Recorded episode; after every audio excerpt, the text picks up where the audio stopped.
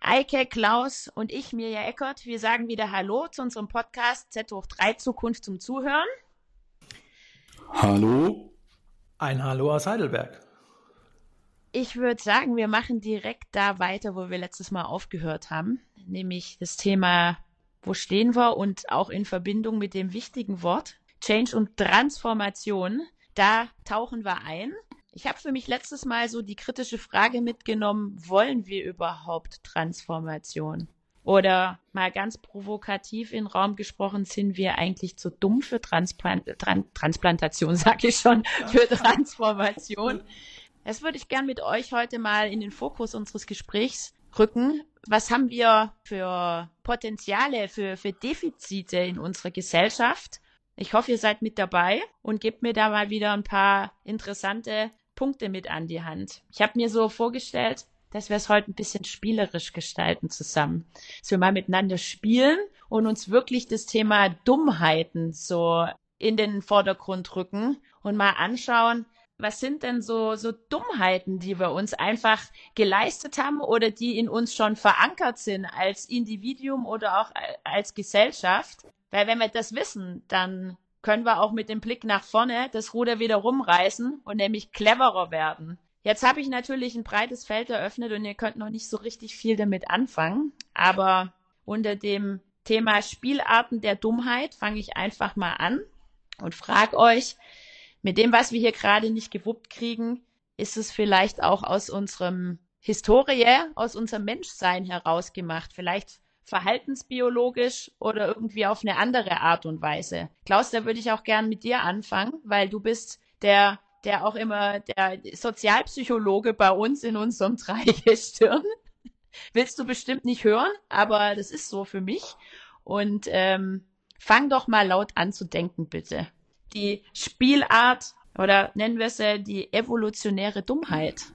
Ja, ist wir haben ja mal. provokativ für dich. Nee, wir haben ja mal gesagt, dass es dieser Podcast uns beim Denken, man könnte uns beim Denken zuhören und tatsächlich habe ich diese Frage finde ich extrem gut. Sind wir als Menschheit und dabei meine ich uns drei natürlich ausdrücklich mit. Also es geht nicht darum, dass wir hier die Schlauen sind und alle anderen sind dumm. Wenn wir jetzt hier über Dummheit reden, das ist ja einfach nur ein bisschen flapsiger Ausdruck. Man könnte auch das Ganze komplizierter ausdrücken. Evolutionäre Dummheit, wenn wir die erste Schublade mal so nennen wollten, meint eigentlich, und jetzt bin ich wieder Hirnforscher, aber die bestätigen das auch, dass ähm, wir eben seit 300.000 Jahren kein Update mehr bekommen haben für die Mechanismen, in denen unsere Körper funktionieren, unsere Hirne, aber eben auch der Hormonhaushalt, ähm, all diese Dinge, warum sind Männer aggressiver als Frauen und so weiter, das soll jetzt nicht in diese vulgär äh, psychologische Richtung gehen, aber tatsächlich ist es so, dass wir noch nie in diesen 300.000 Jahren äh, lernen mussten oder wir mussten noch nie globale Probleme behandeln, sondern die Probleme waren immer lokal. Das lassen wir die letzten 2000 Jahre weg, das ist ja nur ein Wimpernschlag. Also über die ganz, ganz überwiegende Zeit hat Homo sapiens in Horden gelebt und das bedeutet dann eben auch zum Beispiel dieses Gruppendenken, das wir heute haben, dieses Schwarz-Weiß-Denken, die Fremdenaversion gegen alles Fremde, man hält zusammen innerhalb der Horde und alle anderen sind wir gegen die. Rassismus, das ist alles nicht so überraschend.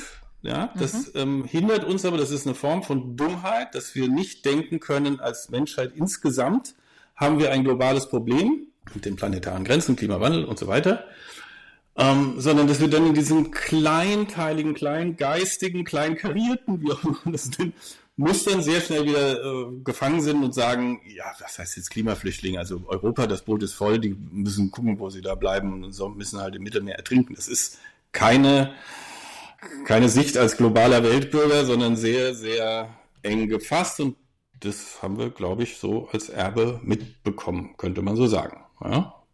Boah, ich bin voll froh, dass ich die Frage gestellt habe. Echt spannend. Teilst du die Meinung, Eike? Ja, ja, wir hatten ja letztes Mal damit gestoppt, dass du sagtest, also wir haben jetzt über komplexe Beziehungen zwischen Politik und Ökonomie geredet und mhm. äh, was alles notwendig wäre und wie, wie der Plan für eine große Transformation aussieht, das haben wir alles, da arbeiten wir seit Jahren dran. Da gibt es einen ganz klaren eine ganz klare Roadmap und trotzdem und weil wir ja eigentlich uns auch klar machen müssten, dass dass unser Leben und dass, dass die Zukunft der, der Spezies auf, der, auf dem Spiel steht und das Leben unserer Kinder gefährdet ist.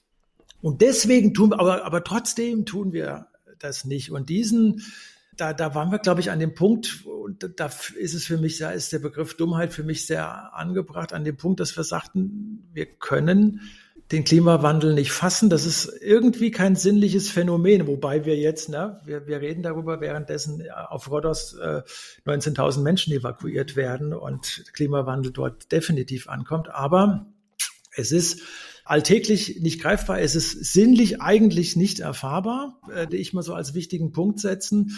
Und damit müssen wir umgehen. Und dass wir komplexe Prozesse verstehen müssen, die aber jemand, der in der sechsten oder siebten Klasse ist, schon nachvollziehen kann. Dass wir das nicht tun, kann eigentlich auch nicht an den kognitiven Fähigkeiten eines Menschen liegen. Die Gründe dafür müssen woanders liegen und darüber sollten wir vielleicht auch reden. Ja, die, also wenn wir uns jetzt nochmal diesen Steinzeitmenschen in aller Vereinfachung jetzt vorstellen, dann war es vermutlich, wir wissen es nicht genau, wir waren nicht dabei, aber dann war es doch sehr stark von Verteilungskämpfen geprägt und dann hat sich der, der Stärkere, das Recht des Stärkeren hat sich möglicherweise durchgesetzt.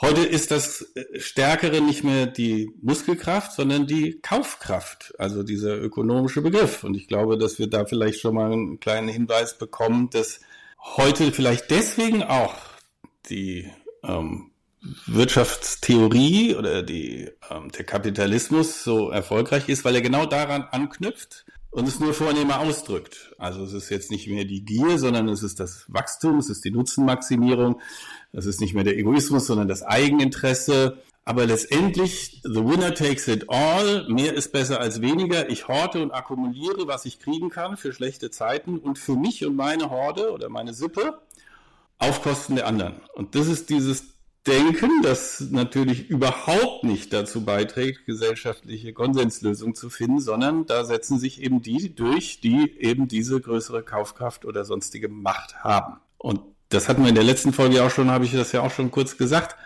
Es ist dieses ein Prozent der Reichsten und es ist jetzt keine Klassenkampfrhetorik, sondern es ist statistisch nachweisbar.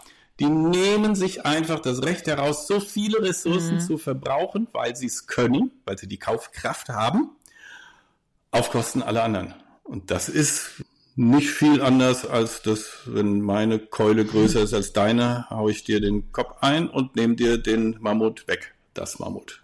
Ja. Ja, das hat für mich auch so ein paar psychologische Dummheitseffekte, um bei unserem Wort äh, zu bleiben. Ähm, da geht es ja auch darum, die Verantwortung rüber zu anderen zu schieben. Was hier passiert, ist mir egal, betrifft mich sowieso nicht. Und auch gerade deine ein Prozent, die du erwähnt hast, auch, das ist denen einfach wirklich egal. Da sind wir weit weg von selbstlos. Was sagt ihr? Gibt es da auch noch andere so psychologische Phänomene, die uns dabei helfen, gerade mal die Situation und warum da so viel Sand im Getriebe ist, für uns greifbar zu machen? Ja, also man kann sich ja überlegen, dass, ich glaube, da waren wir eben schon mal, dass Dummheit auch dadurch entsteht, dass ich nicht reflektiert bin, dass ich nicht selbstkritisch bin, dass ich ein großes Bedürfnis habe und einen ganz bestimmten triebhaften Grund, etwas zu leugnen hm. oder viertens etwas zu verdrängen. Und ich, ich habe das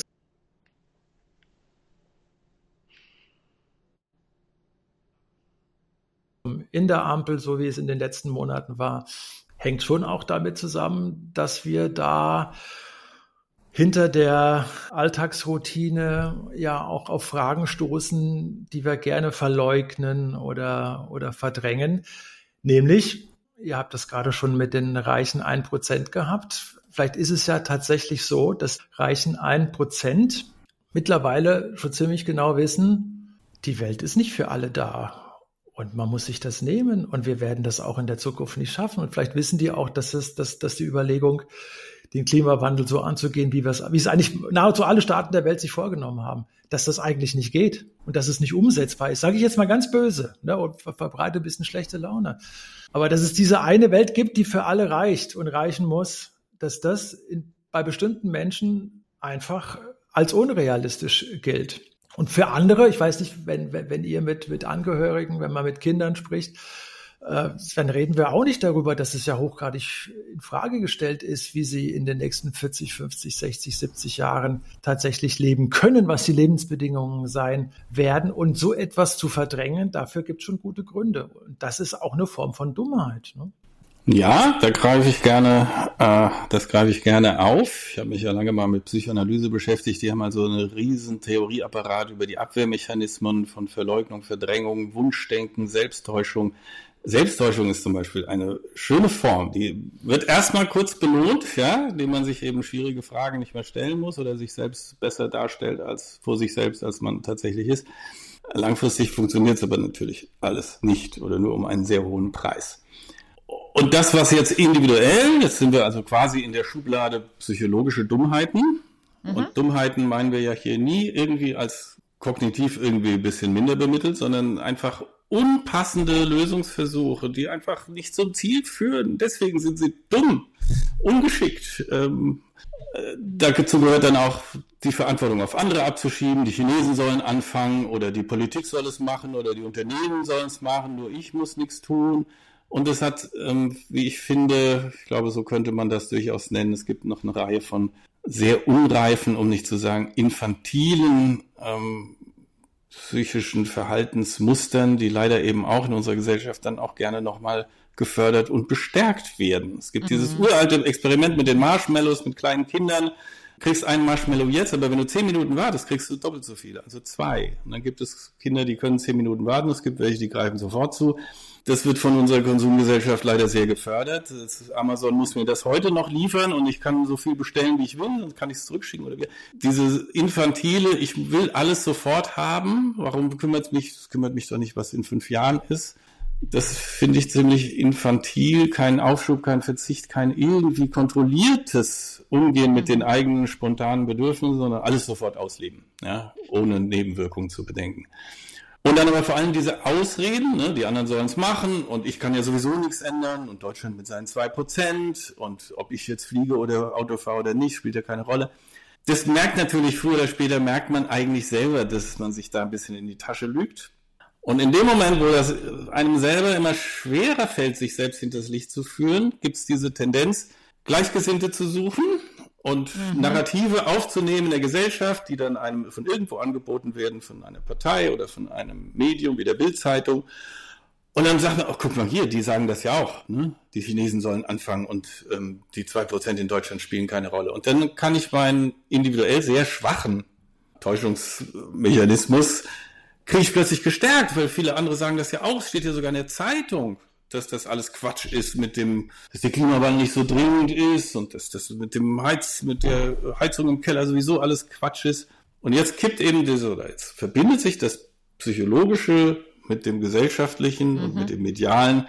Und dann kriegen wir sowas wie Ressentiment. Ja, das ist ja etwas, ich lehne etwas ab, was ähm, aus irgendwelchen komischen Gefühlen heraus und das wird dann bedient von Parteien und von Medien und dann fühlen sie dieses Ressentiment und das führt dann wieder so in der Polarisierungsdebatte äh, ganz unglückliche Konstellation. Man kann ja eigentlich auch sagen, aus diesen diese Einstellung heraus, ähm, ich mache mir die Welt, wie, wie, wie sie mir gefällt, spielt dann doch, und da kommen wir einfach nicht, nicht ähm, los davon, dass wir das nur isoliertes Individuum oder nur die Politik und die Systeme betrachten. Es gehört halt auch zusammen. Und gerade Politik das System bedient ja auch in, in vielen Bereichen genau so eine Einstellung. So als Beispiel, ich, wir brauchen einen großen, starken Mann, der, der uns die Richtung vorgibt und die uns an die Hand nimmt. Es ist so ein Thema, wo, wo einfach auch dann die Politik und die Systeme ja zum instrumentalisiert werden und auch umgekehrt. Wisst ihr, was ich meine? Wahrscheinlich nicht so richtig, oder? ich, ich mache mir gerade Gedanken über wirklich Individuum und wie es auch aus meiner Sicht absolut klar und verständlich herleitet, aber der, die Brücke auch wieder zu dem Großen und Ganzen und was uns da teilweise vorgegaukelt wird, das ähm, beeinflusst uns dann natürlich nochmal in einem besonderen Maße, finde ich. Wenn ich da mich davon beeinflussen lasse.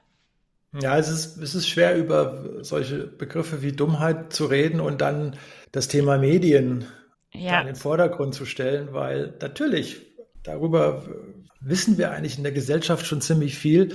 Ist es so, dass Social Media so funktioniert, dass äh, man, man versucht tatsächlich Stämme zu schaffen, sich gegenüberstehende, gegenüberliegende antagonistische Stämme, Tribes, ne? also wie im Mittelalter oder sogar noch früher.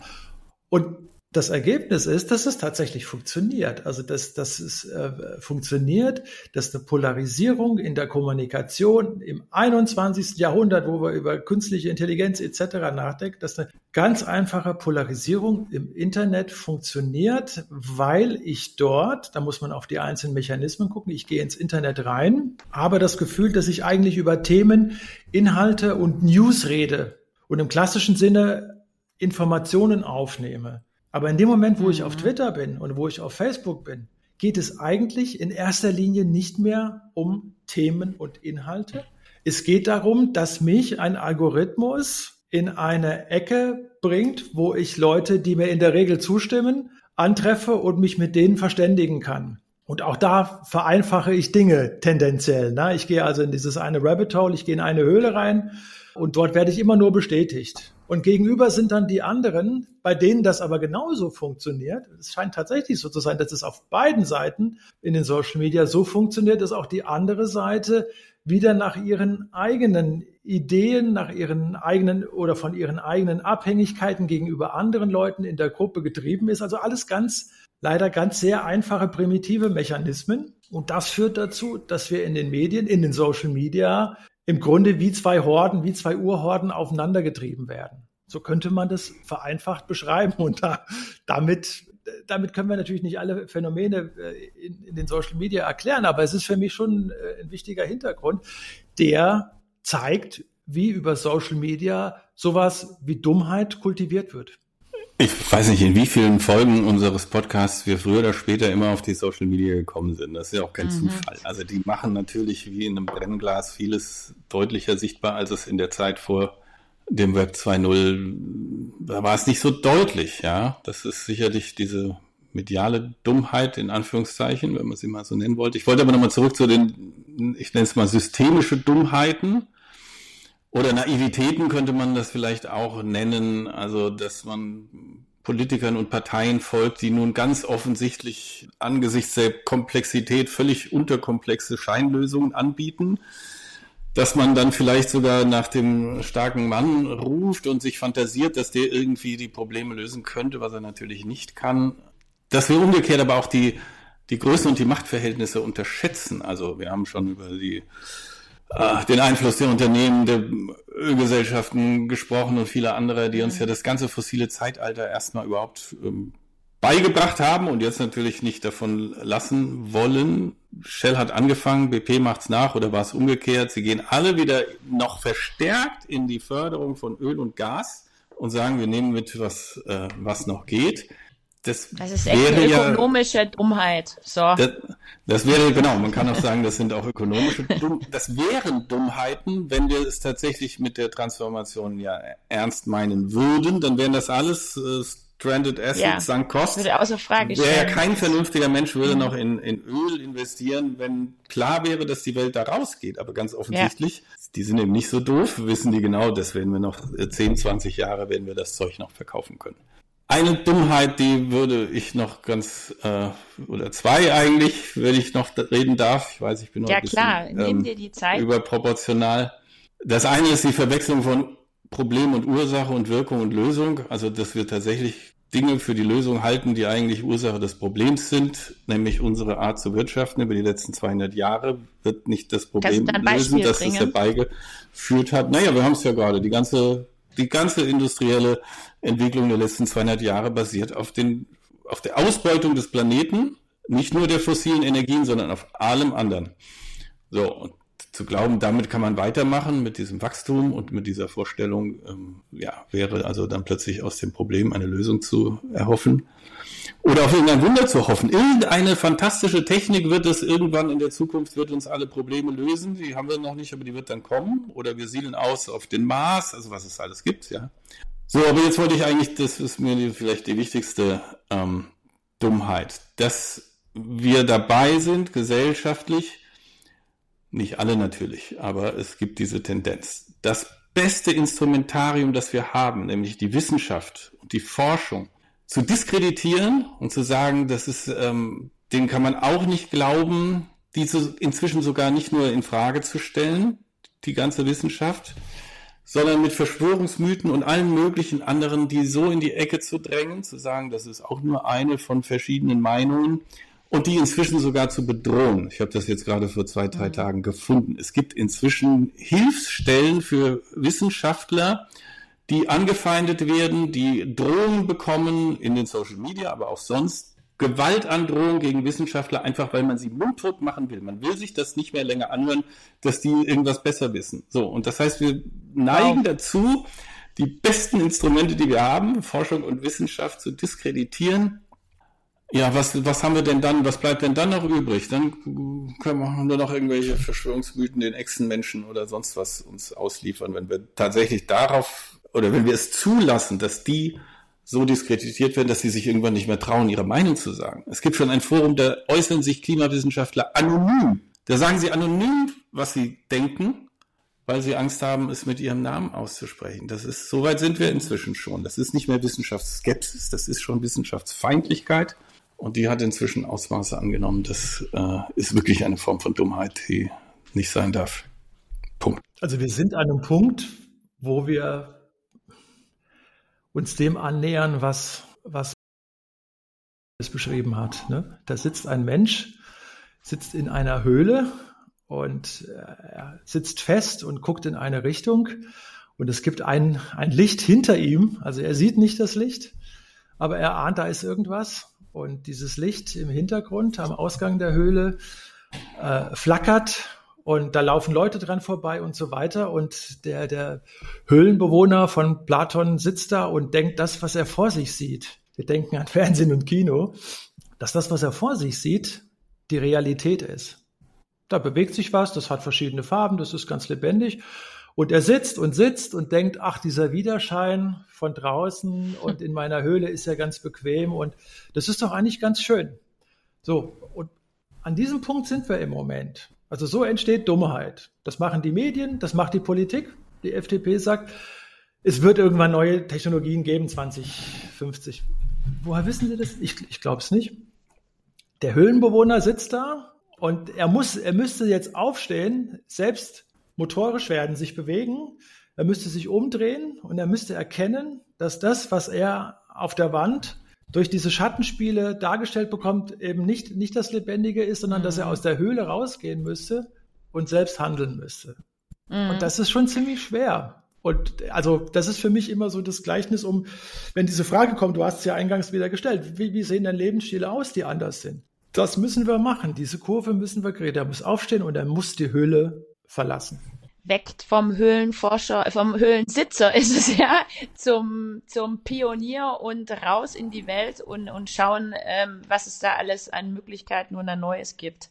Ja, das war bisher ein sehr schönes Gespräch mit euch. Wir haben uns doch ganz schön viele Aspekte ähm, erarbeitet. Wo haben wir die, die Defizite, die Potenziale in unserer Gesellschaft, aber auch in den Strukturen? Mal zusammengefasst, wir haben über evolutionäre Aspekte gesprochen, über psychologische, waren dann aber auch wieder mal bei dem Thema Medien, insbesondere Social Media, aber auch das ganze politische und äh, System haben wir nochmal ähm, mit, mit reingebracht. Wo ist um das die Positive? Stimmung hier. Wo genau, um die Stimmung hier jetzt mal äh, wieder nach also wie vorne kommen wir aus der Höhle? Genau, lasst uns da mal die andere Seite anschauen, weil wir wissen es ja, es gibt ja viele, die eigentlich Engagement zeigen und Eigeninteresse haben, wie Fridays for Futures oder Science for Future und vieles mehr. Es ist ja nicht so, dass wir hier alle in unseren Höhlen gerade sitzen, sondern da wollen ein paar raus, die sind aktiv und über die würde ich gern mit euch jetzt auch mal noch sprechen. Was ist da eure Wahrnehmung? Best Cases vielleicht auch mal, die uns helfen, jetzt gerade mal auch wieder positive Energie zu tanken. Ja, es gibt tausende von Initiativen mit Millionen von Menschen, die daran sich, die darin sich engagieren. Ein paar hast du genannt. Es gibt großen mhm. Zulauf für Ideen der Gemeinwohlorientierung, der GWÖ. Und ich würde tatsächlich auch ähm, die letzte Generation oder die Extinction Rebellion, wie sie in anderen Ländern heißt, ich würde die auch dazu zählen. Die gehen definitiv raus aus der Höhle und sie verabschieden sich auch vor allem von dem Eigennutzaxiom, was ist für mich drin, es wird ihnen manchmal böse unterstellt, sie würden das irgendwie machen, um, um Publicity oder was zu bekommen. Nein. Sie riskieren sogar persönliche Nachteile bis hin zu Haftstrafen für ein höheres Ziel. Und das ist ja tatsächlich mal eine ganz andere äh, Denke. Es gibt etwas, das ist wichtiger als mein persönlicher Nutzen und mein persönliches Wohlbefinden und meine Bequemlichkeit. Es gibt was Wichtigeres und dafür setze ich mich ein. Über die Mittel und Methoden kann man unterschiedlicher Meinung sein, aber die Haltung und das Ziel und das Engagement würde ich erstmal sehr positiv bewerten. Und so gibt es eine ganze Menge von internationalen und nationalen und regionalen Initiativen, die sagen, wir machen es jetzt einfach mal anders. Und wir versuchen tatsächlich ein anderes Leben, einen anderen Lebensstil, aber auch die Transformation auf die gesellschaftliche Ebene zu heben. Und das macht Mut. Ja, das gefällt mir auch in der Wirtschaft. Ich denke jetzt gerade an die Gemeinwohlökonomie. Es sind ja auch äh, viele neue Ansätze, und, die da gerne gefahren werden. Und auch in der Wirtschaftswelt ist meine Wahrnehmung, gibt es da auch die ein oder anderen Unternehmen, die wirklich, wie du gesagt hast, Klaus, ähm, Dinge anders machen und, und vorantreiben. Geht ja so weit, dass das Fridays for Future, das fand ich auch eine gute Aktion, jetzt ja nicht mehr demonstriert, oder zurzeit nicht demonstriert oder nicht so intensiv demonstriert, dass sie aber spricht auch schon dafür, dass sie einen gewissen Einfluss haben, was auch positiv ist. Die haben jetzt angefangen, Studien zu machen ne, und zu organisieren. Also zum Thema, was müsste der Verkehrsminister Wissing tun in der nächsten Zeit oder was hätte er vor einem Jahr mal tun sollen? Und die veröffentlichen Studien, die zusammen gemacht worden sind mit Wissenschaftlern. Ist ja auch das, das ist ja auch das, der Slogan von Fridays for Future, lasst uns mit der Wissenschaft zusammenarbeiten. Ne? Die gehen quasi mhm. in den subpolitischen Raum. Also die gehen aus der eigentlichen Politik raus und sagen, wir müssen im subpolitischen, im vorpolitischen Raum, müssen wir tatsächlich Alliierte finden. Und da ist Wissenschaft ein ganz wichtiges Element oder das entscheidende Element. Und die stellen sich hin, das finde ich auch schön, das ist auch so in, in unserer Medienikonografie ganz neu. Die stellen sich hin mit drei jungen Leuten, die sind alle so um die 20, sehen aus wie unsere Studis. Die stellen diese Studie vor, was das Verkehrsministerium tun sollte, machen eine PK daraus und schließen mit der Schlussfolgerung, dass Wissing zurücktreten müsste. Also das darf doch nochmal erlaubt sein, so etwas zu sagen oder zu demonstrieren. Und das hat schon auch eine gewisse Öffentlichkeitswirkung. Also es sieht im Moment so aus, wir haben jetzt viel über die Medien geschimpft, auch über Social Media geschimpft. Es sieht so aus, als würden auch Fridays for Future, aber vor allen Dingen auch die letzte Generation Medieneffekte sehr gut verstehen und sie sehr gut zu nutzen verstehen. Und das macht eigentlich Hoffnung. Mhm. Mir fällt gerade immer so ein, ähm, globale Probleme auch wirklich global anzudenken und dann auch noch gerade so Zahlen, Daten, Fakten und mit der Wissenschaft gemeinsam ähm, das zu untermauern und zu erarbeiten. In die Richtung geht's eigentlich, damit wir unsere riesen Lernkurve, die wir da schon besprochen haben, an, an Learnings auch für uns nutzen und in die richtige Richtung bringen raus aus unserer Höhle, raus aus unseren kleinen Sichtweisen und auch schauen, was einem nach rechts und nach links äh, zunutze sein kann, um einfach auch den Horizont zu erweitern und nach Lösungen zu finden, zu suchen. Ja, ich schaue gerade auf die Uhr. Es ist Zeit, aus meiner Sicht, wenn ihr nichts mehr er zu ergänzen habt, ähm, was ihr unbedingt noch loswerden wollt, mal über die Buchtipps zu sprechen. Gibt's von eurer Seite noch irgendwas, was jetzt echt ihr als These oder wie auch immer als Appell nach da draußen für unsere Zuhörer loshaben möchtet, platzieren möchtet? Ich könnte höchstens den Gus Spät oder wie er sich ausspricht, Professor aus Yale zitieren. Früher dachte ich, dass die größten Umweltprobleme der Verlust der Artenvielfalt, der Kollaps der Ökosysteme und der Klimawandel werden. Jetzt weiß er es besser. Ich habe mich geirrt. Die größten Umweltprobleme sind Egoismus, Gier und Gleichgültigkeit. Das sind nämlich die Formen der Dummheit, über die wir hier auch gesprochen haben. Ne? Egoismus, mhm. Gier und Gleichgültigkeit. Und deswegen brauchen wir einen kulturellen Wandel und nicht nur eine naturwissenschaftlich-technische Lösungen und Innovationen. Und wir wissen nicht, wie man das macht. Also darüber reden wir ja dann hier auch die ganze Zeit. Was, was tun wir jetzt gegen diese vielen Formen der Dummheit? Ja, ähm, nicht einfach. Gutes Abschlussstatement. Eike, ich weiß nicht, möchtest du noch einen oben draufsetzen oder lassen wir es so? Drauf, ich setze setz noch einen oben drauf, obwohl es wahrscheinlich nicht so pointiert wird. Äh, gibt ein, ich lese mich jetzt so ein bisschen entlang, das habt ihr ja gemerkt, äh, an diesen Leuten, die versuchen, die Frage zu beantworten, wie können wir Demokratie und Klimabewegung zusammenbringen und wie könnte ein neuer Lebensstil fürs 21. Jahrhundert aussehen. Wir machen aktuell auch eine Lebensstilstudie, deswegen ist das wahrscheinlich bei mir ohnehin auch auf dem Schreibtisch. Und wir hatten letztes Mal, habe ich von Herrn Charbonnier dieses, dieses Buch Überfluss und Freiheit. Da hatten wir, das, das, das haben wir hin und wieder immer gestreift. Da ist es so, das, ist, das sind tolle philosophische Diskurse, die aber am Ende, wo man sagt so, wer ist the beef? Also wie sieht's denn jetzt aus? Und beschreibt doch, doch mal sowas. Und es gibt diese nachhaltigen Lebensstile, wie wir das wichtig fänden. Es gibt sie noch nicht. Sie sind dabei gerade im Entstehen. Ein anderer deutscher Autor, der Felix Heidenreich, ist Prof in Stuttgart, glaube ich, hat ein Buch geschrieben, das heißt auch Nachhaltigkeit und Demokratie. Da lese ich mich auch gerade entlang und der geht schon so ein bisschen weiter und macht sich klar, dass wir für das Klimathema, das Nachhaltigkeitsthema sich uns in unserer Demokratie werden verändern müssen. Er kommt zu Lebensstilen, er sagt, wie könnten nachhaltige Lebensstile, Lebenswelten auch aussehen, arbeitet da aber auch wieder ganz viele Philosophen und Soziologen auf und kommt aber dann zumindest an den Punkt, dass er sagt, wie ein nachhaltiger Lebensstil äh, letztendlich aussehen könnte, heißt, wir müssen einfach von diesem Überfluss Lebensstil runter, das Leben und Erfahrung machen und dass es einem gut geht, bedeutet, immer mehr Ereignisse aneinander zu hängen und sich mit, mit Ereignissen aufzufüllen. Nein, es muss irgendwas anderes sein, ein, ein anderes Weltverhältnis. Und da sind wir bei Hartmut Rosa, der sagt, wir müssen Resonanz zu unserer Welt erzeugen. So, hm. das ist dann wieder eine andere Diskussion, aber das Buch von Felix Heidenreich, Nachhaltigkeit und Demokratie, eine politische Theorie, versucht auch diesem Thema nachzugehen, kommt aber auch zu keiner Lösung. Schade. Das war jetzt schon dein Literaturtipp, oder? Ja, das, das war, war ähm, ja. ich wollte gerade sagen, nicht so wirklich pointiert, aber er hat es schon clever gemacht. Das Schlussstatement mit reingesetzt und dann fließender Übergang über an den Buchtipp. Klaus, was hast du uns mitgebracht? Ähm, ich lese viele spannende Dinge, die sind aber im Moment noch nicht auf dem Markt erhältlich, nämlich die ganzen Masterabschlussarbeiten unseres MBA-Programms. Ich glaube, das werden demnächst 16 oder 17, die sich hier stapeln.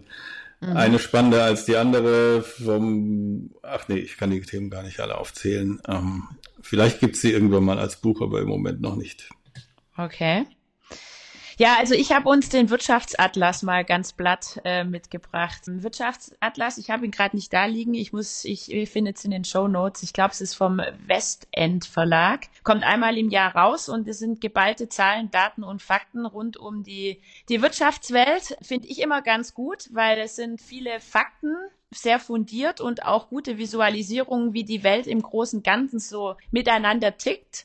In dem Fall ist es auch sehr spannend. Da geht es um Inflation und um Preise, was ich mir gerade ganz genau anschaue in einem sehr umfangreichen Kapitel. Und wer einfach mal wirklich in die Zahlenwelt eintauchen will und das große Ganze sich näher verinnerlichen möchte, der ist da richtig. Wirtschaftsatlas 22, 23 und der Verlag wird nachgereicht.